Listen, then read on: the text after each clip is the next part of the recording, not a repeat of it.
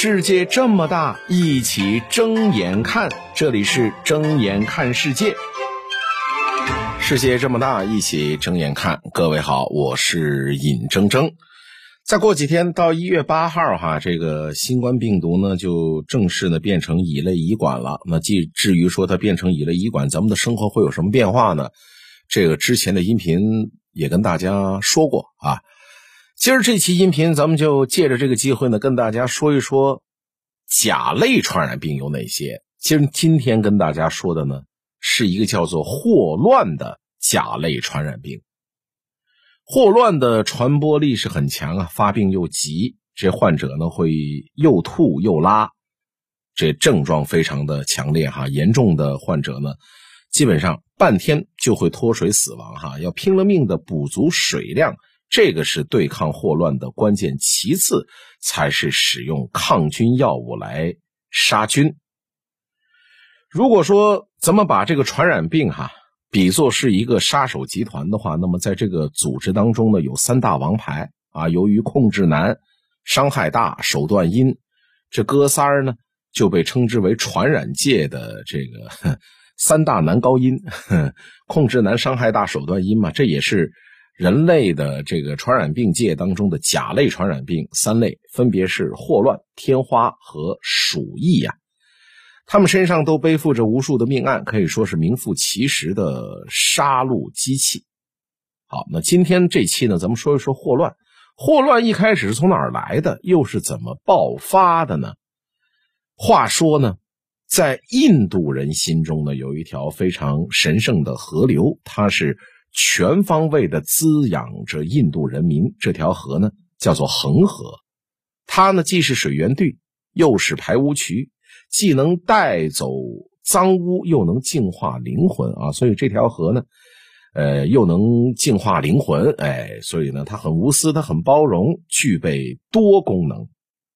这恒河呢，不仅是哺育了印度人民，当然呢，也在悄没声的滋生着各种的细菌。那其中一种猥琐发育着的，就是我们这期音频要说的主角，叫做霍乱弧菌。这哥们儿呢，主要是靠什么传播呢？靠粪口传播啊，就是这个粪便上的细菌你接触了，然后呢，通过嘴到了你的身体。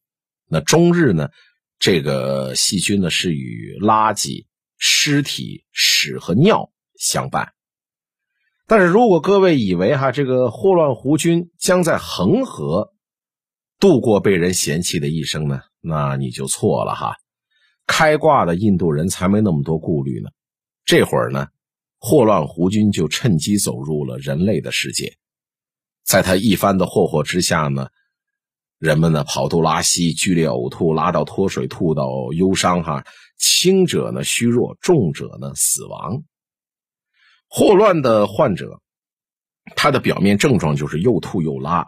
我刚才说了嘛，严重的半天就会脱水死亡。所以呢，要活命呢，先得要补水，其次才是用药。那尽管呢，当时这个发源地哈。呃，印度它的场面呢非常的惨烈，但是多亏呢当时的印度人呢不怎么爱出远门，再加上这个霍乱弧菌在病人的身上呢也存活不了太久，所以当时这霍乱呢主要是在印度的恒河的附近闹腾，也并没有大范围的扩散。到了十七世纪，印度呢是来了一群新访客，是英国人啊，英国人倒不是想，倒不是说是要抢抢地盘。主要呢是来做生意的啊，搞点什么印度土特产的代购之类的哈。不过呢，在印度做生意没那么简单，且不说呢竞争激烈，哪怕是一些日常的小事儿，其实也够这英国人呢头疼的啊。果不其然呢，有些英国人呢水土不服，急急忙忙就回国了。回去的时候，他们呢就捎上了这个印度本土的这个病菌霍乱弧菌。那就这样。霍乱弧军是漂洋过海从印度来到了英国啊！各位是不是以为这土包子进城了哈？就觉得这个祖上冒烟了哈？这里可是伦敦，但是万万没想到哈，当时这个伦敦城里啊，这条件也不咋地，可以这么说吧，当时的伦敦大桥，那真的叫做伦敦呢。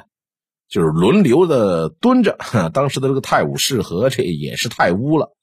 就是当时的欧洲人呢，不仅自己不爱洗澡，浑身上下呢一股的酸臭味儿，还呢把这些屎啊尿啊的拉到河里，拉到街头啊。其实那个时候呢，英国已经有了抽水马桶，但是屎尿呢也是直接被冲进了河里。哎，可以说在那会儿是真正做到了人与自然的和谐共处。当然，咱们这儿插一嘴哈，欧洲人发明香水的初衷呢，其实就是为了掩盖这些气味。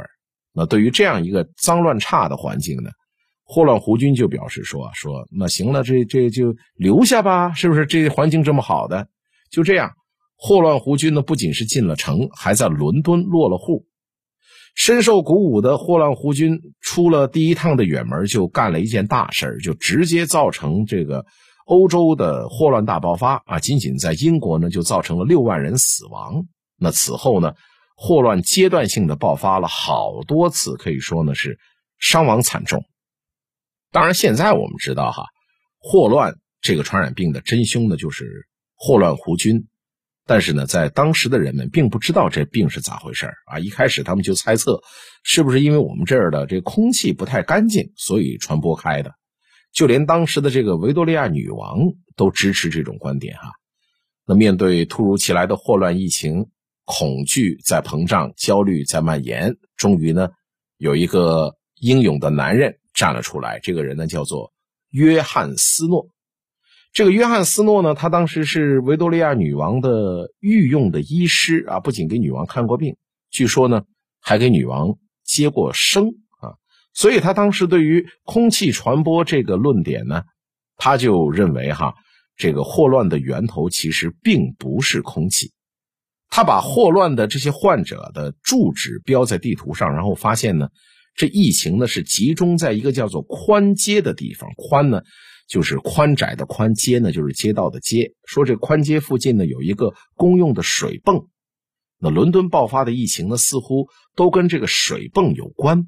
而且他发现哈，但凡是谁喝了这个泵里出的水，谁就会得病；没喝的，一般呢都没事所以呢，根据这个现象，斯诺就推断了，霍乱的蔓延根本就不怪空气哈，而是水源把这细菌呢。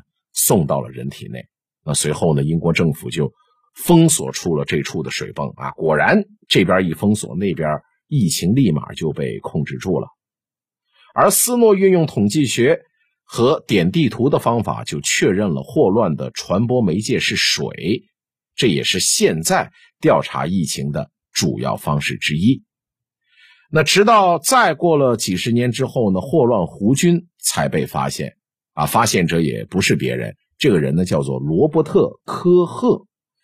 这个罗伯特·科赫呢，呃，就意识到哈，当时这个欧洲啊，热热闹闹的正在搞工业革命，也掀起了一阵子农民工进城务工的狂潮。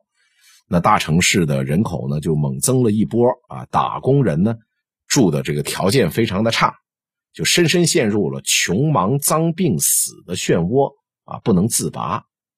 那随着霍乱等等传染病的爆发，终于呢，大家就开始重视公共卫生了。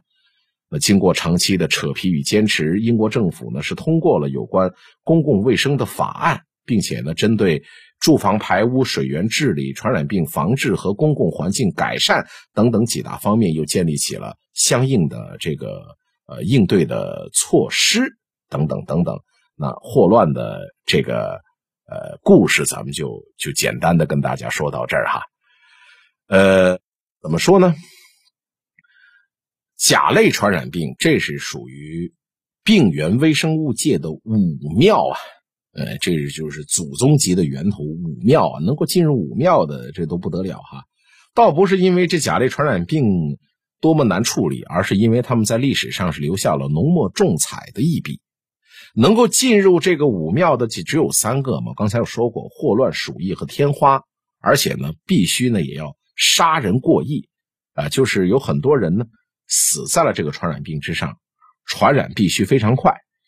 天花因为太过保守，从诞生以来呢，这个病毒序列就没有变过，而且唯一的宿主它就是人，因此呢就被人类呢拿着这个疫苗呢就集体消灭了。霍乱逼着人类呢。造出来了现代的自来水和下水道的系统。那鼠疫呢，还逼着人呢学会了天天勤洗澡。那今天呢，跟大家说了一下霍乱。至于说鼠疫和天花，咱们以后有机会再说。睁眼看世界，世界这么大，一起睁眼看。感谢收听。